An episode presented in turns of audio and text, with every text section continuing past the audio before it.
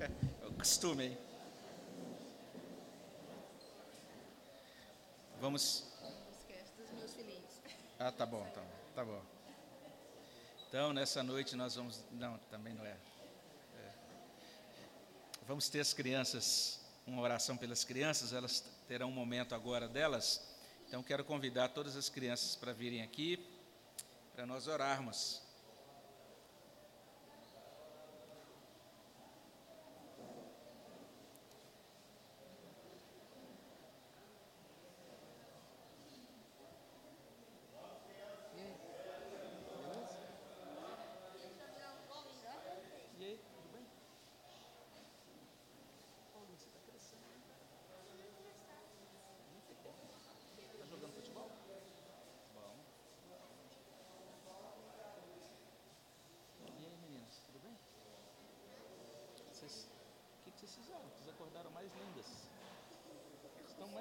Bonitas hoje do que ontem. Tomaram suco de é, espinafre?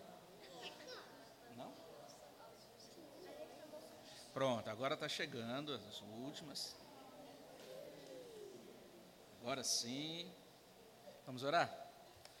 Senhor, obrigado pela tua graça, pela tua presença aqui conosco. Pedimos a tua bênção sobre a vida de cada criança o trabalho que vai ser realizado com elas agora, que o Senhor esteja com a Gessilene, com todos aqueles que estarão ali, que sejam instrumentos nas tuas mãos para alcançar, abençoar o coração dessas crianças, que elas sejam guardadas, protegidas edificadas pelo teu Espírito. Abençoa-nos também, a nós que estaremos aqui estudando a tua palavra. Fala conosco no nome de Jesus. Amém. Pronto, beleza.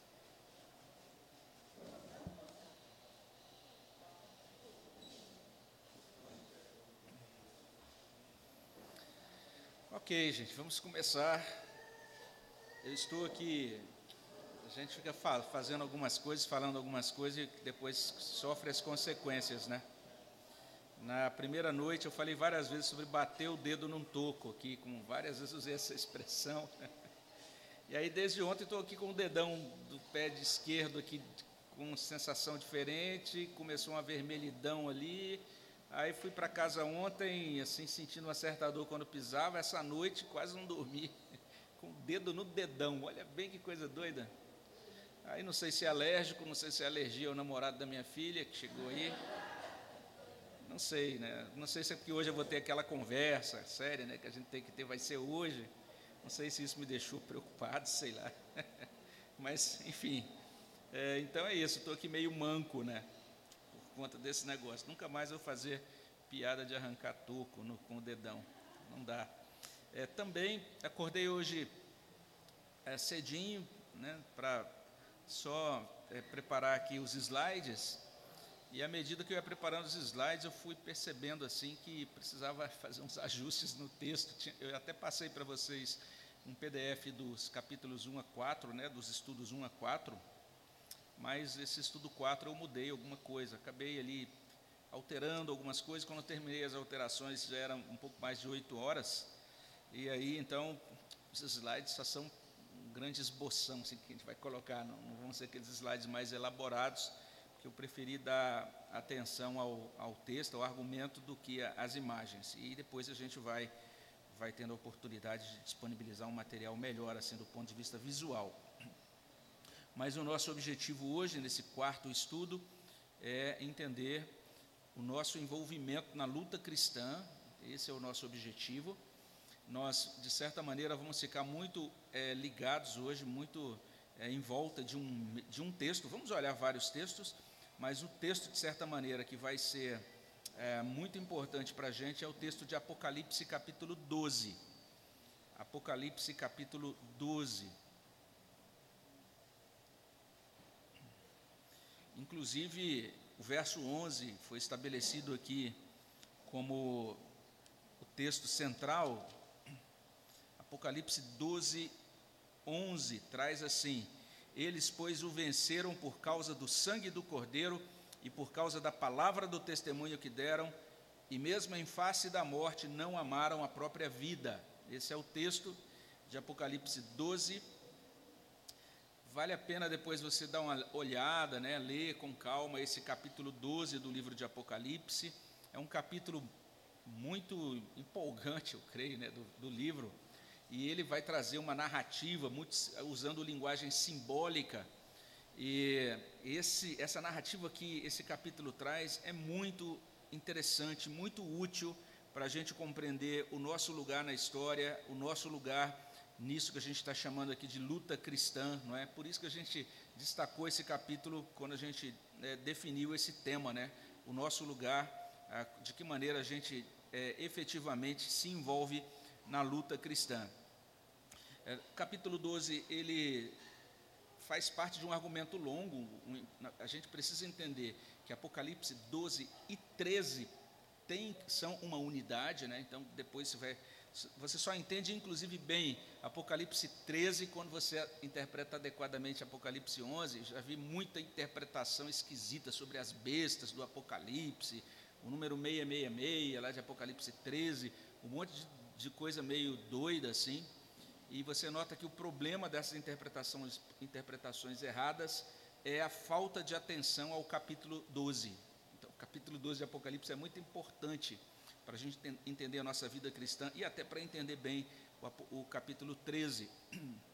Existem pontos de vista muito diversos sobre a interpretação desses capítulos.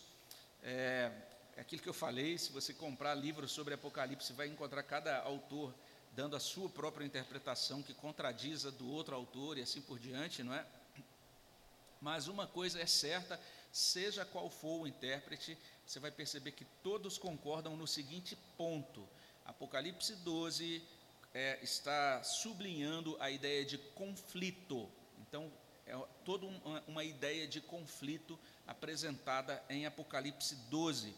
Um servo de Deus, né, um pastor presbiteriano que viveu no século 17, chamado Matthew Henry, ele disse o seguinte: olha só a percepção dele. Ele foi exato. Ele disse: ele está tá comentando o Apocalipse 12, tá? E ele diz o seguinte sobre Apocalipse 12: Aqui vemos aquela profecia inicial, notavelmente cumprida, em que Deus disse que poria inimizade entre a semente da mulher e a semente da serpente. Lembram que a gente tem mencionado isso, mencionado isso né? Gênesis 3, 14 e 15, a gente falou sobre isso ontem à noite, a grande promessa de vitória espiritual do Redentor sobre a serpente. É, o texto mais confiável que a gente tem para dizer foi aqui historicamente, né, dentro da história do homem que a gente teve o início da luta cristã. A gente não tem muita segurança quanto o início dessa luta antes da história, né, antes da gente, de, de, da gente conhecer a, a, daquilo que consta em Gênesis 1, é, 2 e 3 mas a gente pode dizer com segurança que Gênesis 3 fala do início da luta na história. E se você olha depois com cuidado, faça isso, porque hoje a gente não vai ter tempo de olhar cada versículo de Apocalipse 12, nós vamos ficar mais olhando para os versos 7 a 12, a gente vai ler daqui a pouquinho. Mas se você olha para o capítulo todo, você vai lembrar daquele conceito de luta que a gente explica, que a gente trouxe, especialmente daquela ideia é, da grande oposição irreconciliável, absoluta que existe no cosmos, no universo. A gente explicou no segundo estudo, se não me engano, que nosso, dentro do nosso universo, dentro do nosso cosmos, a gente tem essa oposição irreconciliável. De um lado estão Deus e tudo o que lhe concerne, do outro lado, Satanás e tudo o que lhe concerne. Então, nós temos Deus, os anjos de Deus, a criação de Deus, os, os eleitos de Deus, do outro lado é Satanás, os demônios, também aqueles que pertencem a Ele, aqueles que não são regenerados e que são contrários a Deus. Então, esses dois blocos são opostos, são irreconciliáveis, eles nunca vão se conciliar, porque Satanás é um rebelde impenitente não há arrependimento para ele, não há redenção para ele, não há salvação para ele. E Apocalipse 12 está mostrando isso. De um lado você tem Deus e o que lhe concerne. Veja aí, confira depois em Apocalipse 12. O que, o que pertence a Deus, o que concerne a Deus. Então você vai ver Apocalipse 12 mostrando a mulher, mostrando o filho que governará as nações, mostrando os anjos de Deus, Miguel e os seus anjos, né? mostrando o povo de Deus, os nossos irmãos, eles são mencionados aí em Apocalipse capítulo 12. E também aqueles restantes da descendência da mulher que guardam os mandamentos de Deus e têm o testemunho de Jesus. Deus e o que lhe concerne. Tudo, tudo isso está em Apocalipse 12.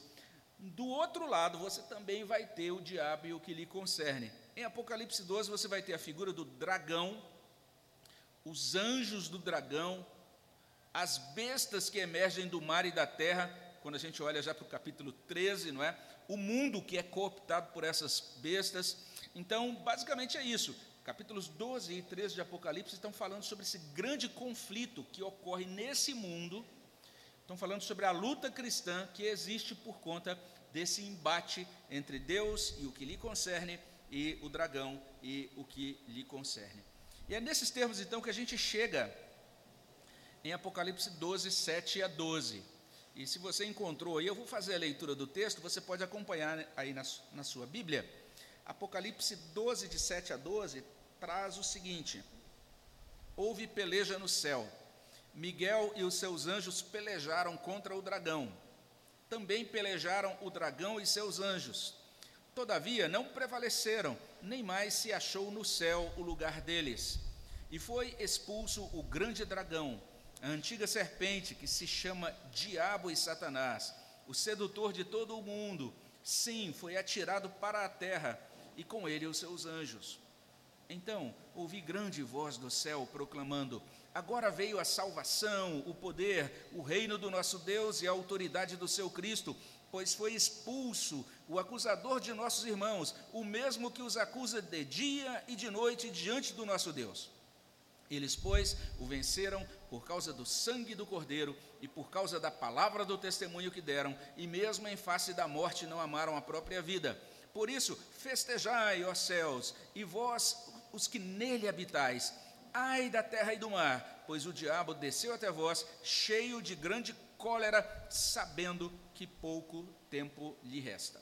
Então, esse é o, trecho aí importante, Apocalipse 12, de 7 a 12 a gente precisa entender, quando a gente olha para esse capítulo 12, que o Apocalipse entrelaça tempos, ou seja, os fatos relatados aqui em Apocalipse 12 não estão em ordem cronológica. Não tente ler isso como se você fosse estivesse lendo uma história, cada coisa na sua ordem cronológica. Na verdade, eles, ah, existe aqui um, um entrelaçamento de tempos e de dimensões a gente vê essa mistura das coisas visíveis e invisíveis, está tudo misturado aqui em Apocalipse capítulo 12, especialmente nesse texto. Ah, os versos 7 a 9 falam de uma guerra no céu, e com relação a essa guerra tem, aparece a figura de Miguel. Veja que Miguel é o mesmo anjo mencionado em Daniel 10, né, aquele que estava lutando contra o príncipe do reino da Pérsia lá, enquanto Daniel estava orando, agora ele aparece de novo como esse é, anjo que lidera outros anjos e eles arremetem contra o dragão e os seus anjos, aí no verso 7. E o resultado né, dessa, dessa luta que ocorre nos céus é o banimento do diabo e dos seus anjos para a terra. Então, o verso 4, verso 8, verso 9, verso 12 de Apocalipse 12, todos esses versículos estão dizendo isso. O diabo perdeu o seu lugar no céu e foi jogado para a terra, foi banido do céu para a terra essa vitória de Miguel faz ressoar uma nota da vinda da salvação, poder e reino de Deus e a autoridade de Cristo. Está aí no verso 10, né? quando a gente olha para o verso 10, a gente encontra: agora veio a salvação, o poder, o reino do nosso Deus, a autoridade do seu Cristo. Olha só essa nota de vitória, né? de triunfo, é, e, e tudo isso ao mesmo tempo que fala dessa batalha no céu, né? bem interessante, bem empolgante. E isso que acontece ah, nesse momento em que Satanás é expulso do céu e, e, tem essa nota, essa alegria pela vinda da salvação, tudo isso está fazendo o quê? Retomando Gênesis 3, 14 e 15. É isso. Então veja como a Bíblia o tempo todo vai retomar aquela, aquele tema da antítese, da grande oposição que o próprio Deus estabeleceu. É interessante, quando a gente olha para Gênesis, é, de acordo pelo menos com o texto de Gênesis, não foi é, o diabo que teve o grande plano maligno de estabelecer uma, uma rebeldia contra Deus, mas uma guerra contra Deus, mas foi Deus que falou: não, agora a gente está em guerra por causa disso aí. Eu, eu estabeleço, eu porei inimizade entre vós. E aí ele vai dizer que Deus mesmo estabelece esse contexto que favorece a chamada luta cristã.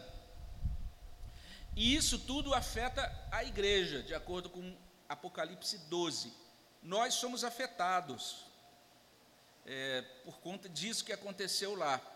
E veja só, é, você vai perceber que esse inimigo vencido é chamado de o acusador diuturno dos irmãos. Ele é aquele que acusa de dia e de noite. Eu expliquei que esse título, né, diabo, significa aquele que acusa, o acusador. E é esta a declaração que a gente encontra no verso 10: Pois foi expulso o acusador de nossos irmãos, o mesmo que os acusa quando? De dia e de noite diante de nosso Deus. Olha que interessante, ele foi expulso. A função dele, ou pelo menos o que ele fazia antes de ser expulso, era isso: acusar diante de Deus os nossos irmãos. Ele fazia isso de dia e de noite. Bem interessante isso. Esses chamados de nossos irmãos, eles são incluídos na vitória do Cordeiro. Ainda no verso, aí no verso 11, eles, ou seja, esses irmãos, os crentes, o venceram, venceram quem? Venceram o dragão, por causa de quê? Por causa do sangue do Cordeiro, é o que diz. E por causa da palavra do testemunho que deram. Vejam só, eles desfrutaram da bênção da redenção. Então, por causa do sangue de Cristo, esse sangue capacitou, capacita esses crentes a se tornarem, a proferirem uma palavra de testemunho. É o que diz aí, por causa da palavra do testemunho que deram.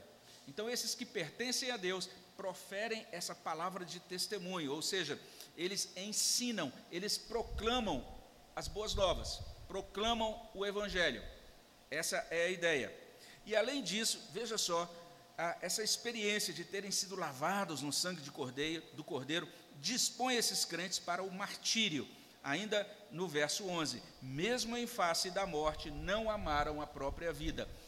Antes eles eram pessoas autocentradas, como qualquer ser humano natural, viviam para o seu próprio umbigo, tinham interesse na sua felicidade pessoal apenas, na satisfação dos seus interesses, objetivos, planos, realização dos seus planos, realização dos seus sonhos apenas. Mas agora que eles se tornaram cristãos, que foram lavados no sangue do Cordeiro, eles agora estão dispostos a abrir mão da própria vida. Eles agora entendem que a vontade de Deus e a glória de Deus é suprema para eles, não é? E eles também vão ter esse discernimento que a vida na terra é marcada agora por uma presença degradante é uma presença não apenas degradante, mas que também traz oposição contínua, que é a presença do diabo. Veja aí o final do verso 12: Ai da terra e do mar, pois o diabo desceu até vós, cheio de grande cólera, sabendo que pouco tempo lhe resta. Então, como eu, eu expliquei ontem, o diabo literalmente é esse comedor de pó, ele foi, ele foi é, ele recebeu essa sentença de Deus em Gênesis 3,14 você vai rastejar, vai comer pó todos os dias da tua vida. É uma sentença que tem um sentido militar, de vitória militar sobre ele.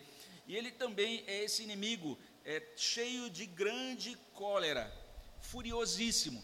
Ele agora foi sentenciado a estar nessa terra, ele sabe que pouco tempo resta a ele. Então ele está literalmente daquela situação de que não tem nenhuma esperança para ele, não tem nenhuma redenção para ele, ele odeia ao Criador, odeia também as criaturas de Deus, os homens que Deus criou, e ele agora está tentando fazer, vai se dedicar a realizar o maior estrago possível.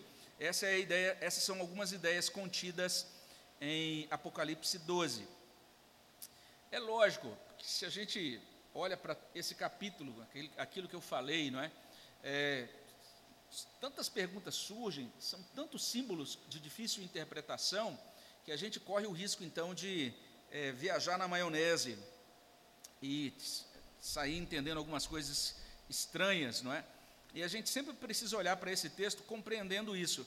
É, tem um, um estudioso de, Apocalipse, ele diz: é vão tentar entender a natureza do fato espiritual que essas visões simbolizam à medida que pertencem à ordem celestial. Então é isso, Deus está falando de uma ordem celestial das coisas e do modo como essa ordem celestial e as coisas dentro da história se entrelaçam. Nós não temos uma capacidade para compreender bem as coisas celestiais. Por exemplo, é, um certo apóstolo, né, ele, quando vai tentar falar um pouquinho dessas coisas celestiais, ele faltam palavras a ele. Ele diz: nem olhos viram, nem ouvidos ouviram, nem jamais penetrou no coração humano o que Deus tem preparado para aqueles que o amam. Em outra, em outra ocasião, o mesmo apóstolo, ele foi arrebatado, levado ao terceiro céu.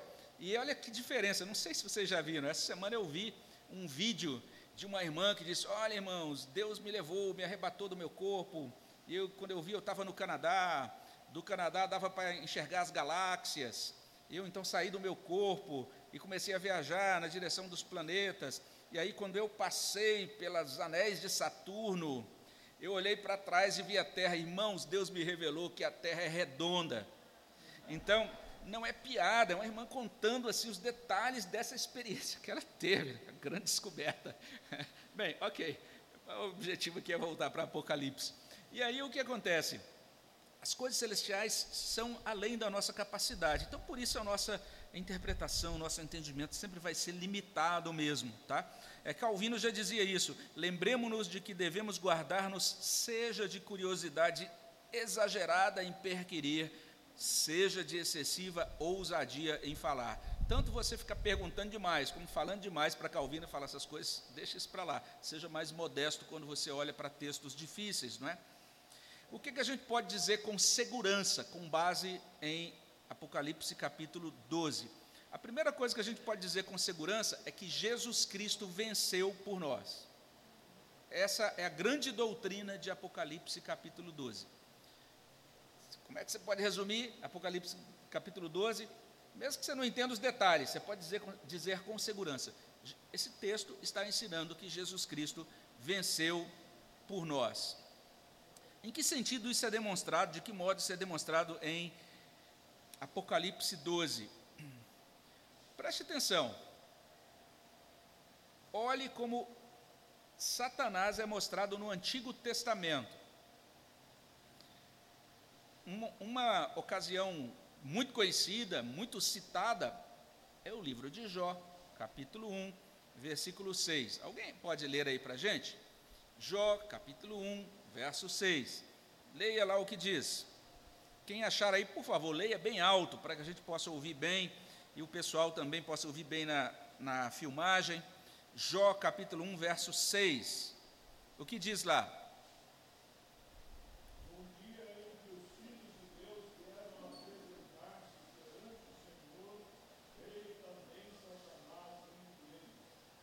Viu só? No dia em que os filhos de Deus vieram apresentar-se, o que, que aconteceu? Veio Satanás entre eles. E o resto da história a gente conhece. Satanás empreende um diálogo e tal, e vai dar naquilo que a gente conhece da história de Jó. Você vai ver a mesma coisa acontecendo no capítulo 2, de 1 a 5. Então, em Jó, a gente encontra Satanás diante da presença de Deus, acusando Jó, argumentando com Deus: Jó, o senhor tá, Deus, o senhor está apostando aí as fichas nesse tal de Jó, mas ele só está aí porque o senhor está fazendo coisa boa com ele se o senhor tirar tudo, ele não vai continuar te servindo, não. Os seres humanos, essa raça que o senhor criou aí, está insistindo em redimir, é, uma, é um bando de interesseiros. Ele está fazendo o quê? Acusando. É isso que ele está fazendo. Então, isso é Satanás em Jó. Mas tem outro texto também que chama atenção, que é Zacarias, capítulo 3, versículo 1. E vamos dar uma lida agora, Zacarias 3, 1. E quem achou, achar aí, por favor, leia para a gente também bem alto. Olha só que e aí é só interessante dizer isso, que o livro do profeta Zacarias, irmãos, é um livro muito parecido com o livro de Apocalipse é, na sua forma literária. Zacarias também se parece muito com o apóstolo João lá em Apocalipse. Ele tem algumas visões que a gente é, chamaria aí de visões que são dadas a ele naquilo que a gente chama de linguagem apocalíptica, né? Depois vale a pena a gente entender isso melhor em outra ocasião. Quem sabe a gente faça aqui um, um retiro, um acampamento sobre é, literatura apocalíptica. Não sei. De repente seria o fim do mundo fazer um negócio desse, né? Mas vamos deixar isso para lá e voltar para Zacarias. Zacarias 3:1, o que diz?